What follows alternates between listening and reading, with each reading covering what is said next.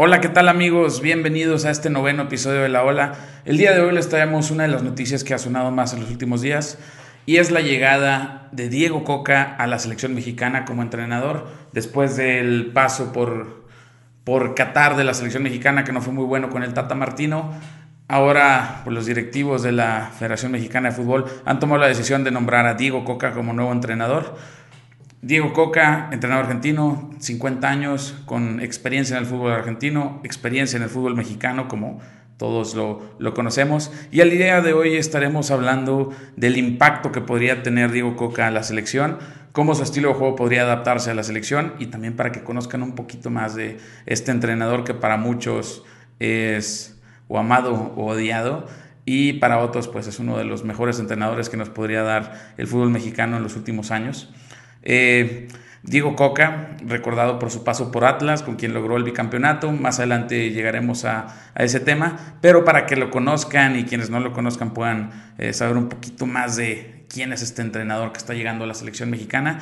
Eh, Diego Coca es un exfutbolista y director técnico argentino. Él jugaba de defensa, jugaba por la lateral derecha, a veces de central y desde el 10 de febrero del 2023 dirige a la selección mexicana. Eh, alcanzó la fama tras dirigir al Atlas, con el que logró el bicampeonato de la Liga MX en el ciclo 21-22. Esto luego de que el Atlas estuviera 70 años sin alcanzar ningún, ningún título de liga. Eh, después de hacer todas las inferiores en River Plate, debuta en 1991, eh, llegando a jugar 25 partidos y anotar un gol con River Plate. También se se pudo eh, hacer campeón de, la liga con River Plate. Jugó también para Argentinos Juniors, Ferrocarril Oeste, Atlas, equipo que después dirigió, Banfield, Veracruz y Querétaro. Ha, sido uno de estos eh, entrenadores que pues destacan más por su carrera como, como entrenador que como jugador. Eh, también tuvo un breve paso por España con la Unión Esportiva Leida y bueno, pues estuvo por allá una temporada eh, Diego, Diego Coca. Eh, como entrenador, llegando a su, a su historial o su carrera como entrenador, comenzó entrenando a la Comisión de Actividades Infantiles en la Primera B Nacional, esto viene siendo la segunda división de, Argentina, y su buen juego en, en la segunda división. Llamó la atención del Godoy Cruz en primera división, donde comienza a destacar por su buen juego con balón controlado, que es algo que destaca o que siempre sale a relucir en los equipos de, Diego Coca. Eh, después llega al gimnasio Esgrima de la Plata y tras varios malos resultados sale el equipo. Eh, para esto llega por primera vez al fútbol mexicano con el Santos Laguna, esto en 2011 en donde se convierte en el peor director técnico debutante en la historia del club, tras perder sus primeros seis partidos y tras solo siete meses con el Santos Laguna, deja el club. A partir de esto regresa a Argentina para dirigir a Huracán, ahora de nuevo en Primera B Nacional. El Huracán, desesperado por ascender al ser un equipo histórico, lo despide tras 14 partidos, con solo 4 partidos ganados, 4 partidos empatados y 6 perdidos. Hasta aquí, hasta este momento en la carrera de Diego Coca no era muy exitosa como entrenador. Eh, tras su salida de Huracán, recalca en el Defensa y Justicia, club al cual logra ascender a la primera división por, por primera vez en su historia. Y aquí comienza este serie de éxitos con, equipos en cuanto a remontadas, eh, ascensos, eh, lograr títulos después de mucho tiempo. Eh, su primer gran logro es el Defensa y Justicia, asciende por primera vez de la mano de Diego Coca. Y en junio de 2014 llega al Racing de Avellaneda, renovando al plantel con 10 jugadores nuevos y tras un gran cierre de temporada y sumando un mal paso del River Plate en ese entonces, que era el líder, el Racing se consagra campeón de, liga de la mano de Diego Coca después de 13 años de sequía. En el 2014 tenían desde el 2001 sin salir campeones, lo cual fue un gran logro para Diego Coca como entrenador en, en Racing. En agosto de 2016 pasa al fútbol colombiano con Millonarios Millonarios también un equipo muy bueno de, Colombia. Y tras solo cuatro meses y con siete partidos ganados, un empatado y tres perdidos, sale del club para volver al Racing Club, equipo que había hecho campeón dos años antes. Esto en 2016. Coca en su vuelta al club disputó solo la segunda mitad del torneo, donde obtiene 34 puntos de 45 disputados, lo cual habla de, su capacidad como entrenador. Y termina el torneo en cuarto puesto, a 8 puntos del campeón, que en ese entonces fue Boca Juniors. Eh, tras dos temporadas en Racing, Coca presenta su renuncia después de haber perdido el clásico frente a Independiente y siendo uno de los directores técnicos más efectivos en la historia del Racing Club. Eh, aquí hablamos de que Diego Coca pues, tiene una buena trayectoria como entrenador en fútbol argentino, estuvo por el fútbol colombiano, ya estuvo en el fútbol mexicano y a partir de aquí empieza su, su historia en donde apenas sale del Racing, llegaría al Club Tijuana, eh, su segundo club en México, recordemos que el primero fue el Santos Laguna. Eh, tras la salida de ese entonces entrenador del Tijuana, que era Eduardo Cudet. Aquí lo curioso es que Eduardo Cudet llega al Racing y Diego Coca llega al, Tijuana, como si hubieran hecho simplemente un cambio de equipo entre ellos dos. Eh, dirigió una temporada al Tijuana, clasificando a liguilla, pero perdiendo en semifinal. al final fue cesado en la jornada 14 de la segunda temporada tras una serie de malos resultados, para esto, bueno, pues seguiría su segundo eh, fracaso dentro del fútbol mexicano, llamémoslo así, después de, su paso por, por, Santos. En el segundo semestre de 2019 llega a dirigir a Rosario Central, un club con muchos problemas, pero que pudo salvarlos en ese entonces del descenso, terminando esa temporada en noveno lugar, lo cual habla de la capacidad de Diego Coca de tomar equipos que están en problemas y pues hacerlos renacer, en este caso, como ya lo hizo con, con Rosario Central, con Defensa y Justicia y con el Racing de Avellaneda. Eh, para agosto de 2020, el Atlas, ahora del fútbol mexicano, Atlas de Guadalajara, anunció la contratación de Diego Coca como nuevo entrenador. En su tercer torneo al frente del Atlas, Llevó al Atlas a romper la sequía más larga de títulos de un equipo en la Liga Mexicana. Después de 70 años, el Atlas se consagra campeón de liga en, el Apertura 2021 de la mano de Diego Coca. Y algo importante que hay que destacar aquí es que los equipos de, Diego Coca pues destacan por tener una buena solidez defensiva, tener un medio campo eh, muy fuerte con buena salida y pues en este caso con, con el Atlas tenía eh, una buena dupla ofensiva que era en su caso Quiñones con, con Furch y que bueno, lo, llevaron a, a, lograr ese título tras 70 años de sequía. Y más tarde, en el siguiente torneo, el equipo del argentino logra el bicampeonato y así se convierte en el tercer equipo en lograrlo en torneos cortos o en la historia de torneos cortos en la Liga MX. Esto, bueno, pues habla de que Diego Coca puede tomar equipos reconstruirlos y hacer los grandes equipos que estén compitiendo pues a un muy buen nivel como ya hemos visto los casos y por eso es importante el conocer de dónde viene Diego Coca, por qué eh, ha sido seleccionado entrenador para la selección mexicana y vamos a hablar un poquito más de cómo fue su llegada, cómo juegan sus equipos, ya hablando en un planteamiento táctico y por qué funciona también este tipo de, de estructura que maneja Diego Coca en sus equipos. En noviembre de 2022, después de su salida del Atlas por una serie de malos resultados, Tigres de Monterrey anuncia la llegada de Coca como entrenador y tras solo nueve partidos, pues ahora el 10 de febrero de 2023 se anuncia la llegada de Diego Coca al banquillo de la selección mexicana. Esto pues bueno, ha tenido muchos sentimientos encontrados, tanto para la afición de Tigres como la, afición de, en este caso, la selección mexicana. Se habla que, bueno, pues Diego Coca eh, tenía un contrato y pues había una cláusula por ahí que decía que si lo llamaba la selección podría ir, pero bueno, pues ahora ha habido una serie de debates en, torno a esta salida de Diego Coca de Tigres, ya que se habían hecho algunas inversiones muy fuertes por, por jugadores y ahora la llegada a la selección mexicana, pues esperemos ver algunos de los jugadores con los que ha probado tanto en Atlas como en Tigres. Eh, algunas estadísticas de Coca en su carrera a nivel general. En cuanto a partidos dirigidos, tiene un total de 457 partidos dirigidos. Eh, de estos partidos ganados son 191, partidos empatados 120 y partidos perdidos 146, lo que nos da una efectividad de 50.54%, lo cual habla de unos buenos números para un entrenador que ha estado, en este caso, en equipos en, en peligro de descenso o peleando por el ascenso. En este caso, bueno, Diego Coca tiene un buen porcentaje de efectividad como entrenador.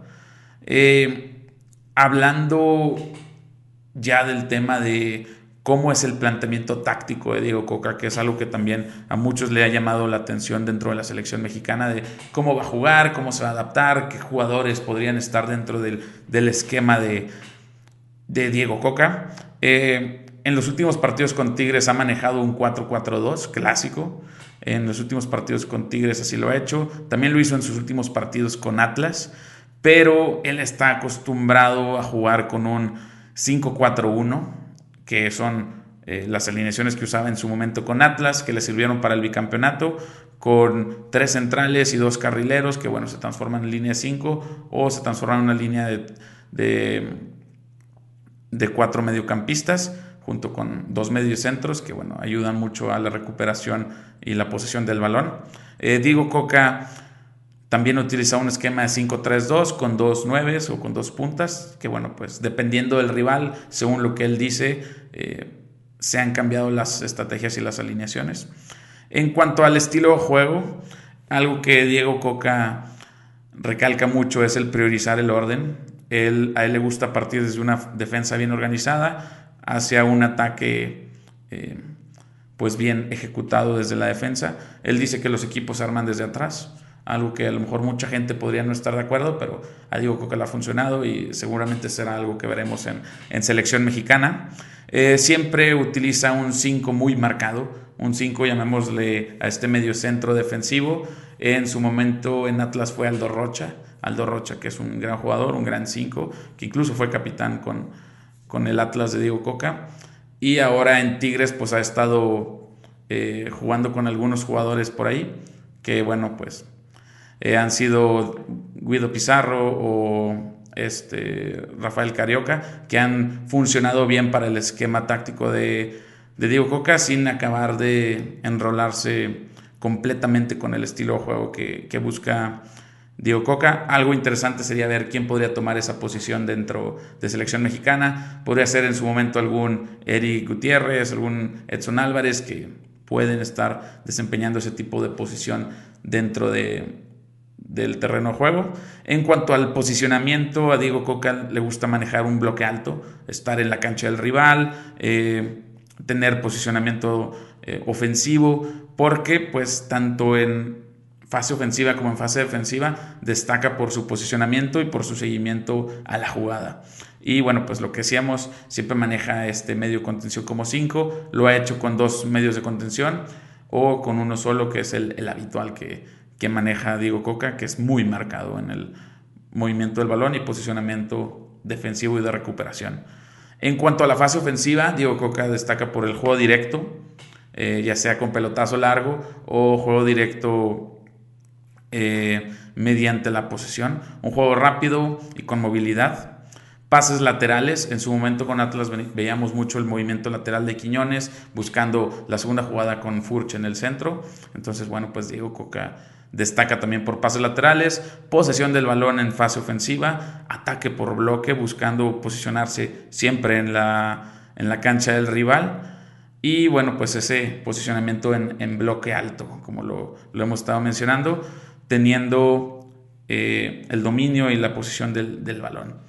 En cuanto a la fase defensiva, como lo decíamos, algo importante para Diego Coca es la fase defensiva, la solidez defensiva y tener una defensa bien estructurada. Como lo hemos visto, a veces juega con línea 3, a veces juega con línea 2. Lo habitual es que esté con su línea 3 con dos carrileros que puedan sumarse al ataque, ya sea como mediocampistas o como extremos eh, en posición ofensiva. En cuanto a la fase defensiva, pues decimos esta solidez de la defensa. Eh, En cuanto a recuperación del balón, eh, la mayoría de las veces funciona con una presión tras pérdida, en donde va a presionar al rival, ya sea con un 2 a 1 y buscando tener una alta densidad alrededor del balón con sus jugadores. Eh, le gusta el juego en campo rival, que eso también es algo importante. No es solo destacar su eh, solidez defensiva, sino también decir que incluso teniendo una buena solidez defensiva, destaca por su posicionamiento en campo del rival y le gusta tener una presión alta. Así como les digo, una presión tras pérdida y una presión alta para que el rival no tenga tanto espacio para estar generando oportunidades dentro de su terreno de juego. En cuanto a las transiciones, cómo hace las transiciones, eh, una transición defensiva la hace de manera muy rápida y basado en la presión tras pérdida, mientras que la transición ofensiva puede ser con trazos largos hacia eh, los extremos o los delanteros o con trazos laterales también buscando segundas jugadas como lo hacía en su momento con Atlas, con Quiñones y Furch. En su momento estos trazos eh, laterales también lo íbamos a ver con Tigres, eh, con, los extremos y con este buscando las segundas jugadas con, sus puntas, que puede ser una o puede ser dos, dependiendo de el esquema de juego en el que esté trabajando Diego Coca y obviamente dependiendo del rival, que es algo en lo que él también basa mucho su, su estrategia. Eh, en cuanto a la posesión, no son equipos de alta posesión los de Diego Coca. Eh, no vamos a hablar de un 70-30 como sucede con equipos eh, como, llamémosle el Manchester City de Pep Guardiola o un 30-70 como el Cholo Simeone. No está tan extremo en ninguno de esos dos lados. Pero en los últimos partidos con Tigres ha estado manejándose entre un 50 y un 55% de posesión del balón, lo cual habla de también su, su capacidad para mantener el balón y jugar con el balón en posesión, no solo estar esperando a que lo ataquen o esperando el contragolpe con juego directo, sino que también hablamos de que la posesión es algo importante para el esquema de Diego Coca. Y algo que, dijo Diego Coca en su momento cuando conducía eh, al Atlas hacia sus bicampeonatos, hacia su bicampeonato, perdón, eh, él decía, a mí me gusta presionar alto, jugar en campo rival, que el contrario no tenga la pelota, tener muchas situaciones de gol. Y hoy el equipo no está para hacer eso, hay que construirlo desde lo físico, táctico, estratégico y mental. Algo importante es que en su momento esto lo mencionaba Coca en su llegada al Atlas y creo que puede ser algo que estaremos viendo en la selección mexicana.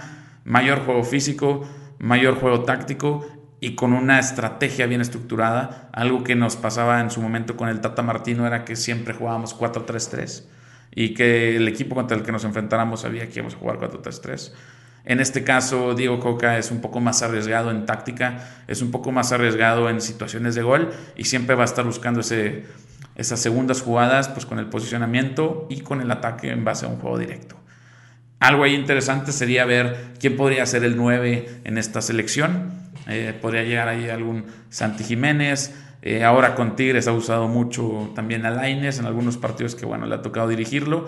Y sería bueno ver cómo estos jóvenes y estos nuevos jugadores podrían adaptarse al, al juego de Diego Coca y cómo podríamos estar viendo alguna evolución táctica en la parte de ataque y defensa de la selección mexicana.